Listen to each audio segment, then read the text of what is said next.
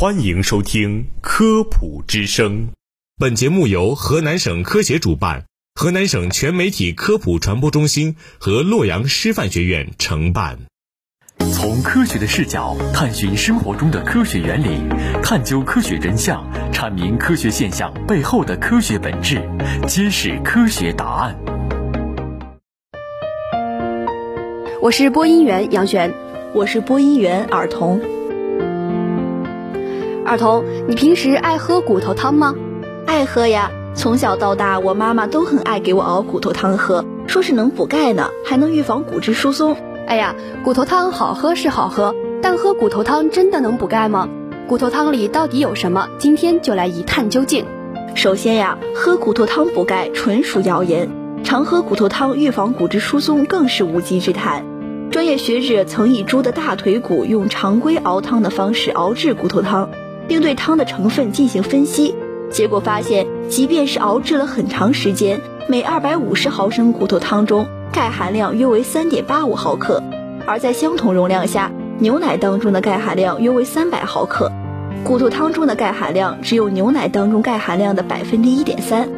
长久以来，大众认为骨头汤越白越香。其实这些浓白的成分正是大量的脂肪和嘌呤，而高脂肪和高嘌呤的摄入又与心脑血管疾病、高尿酸血症、痛风等的发生密切相关。如果喝下一大碗骨头汤，不仅没有补到钙，反倒是补了大量的脂肪和尿酸，骨质疏松不仅没缓解，心脑血管疾病和痛风则会接踵而至。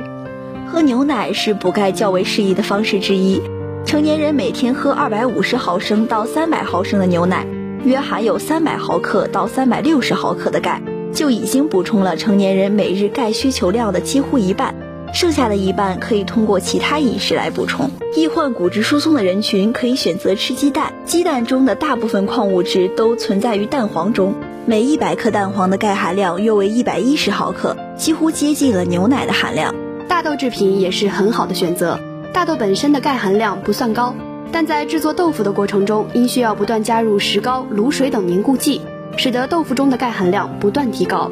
此外，深色蔬菜，比如甘蓝、苋菜、菠菜、油菜和红薯叶等，除了钙含量高，还富含维生素 K，能够帮助钙沉积在骨骼上。如果需要补钙，则每日摄入不少于五百克的深色蔬菜。唯一需要注意的是，食用这类蔬菜前建议焯水去除草酸，否则将影响钙的吸收。并非只有补钙才能预防骨质疏松，下面这些方面同样需要注意：一、调整生活方式，要注意低盐饮食，戒烟戒酒，少喝碳酸饮料和咖啡，增强体育锻炼和日照时间，有助于提升骨骼强度。二、注重维生素 D 的补充，成年人维生素 D 每日摄入量为十微克，六十五岁以上老人维生素 D 每日摄入量为十五微克。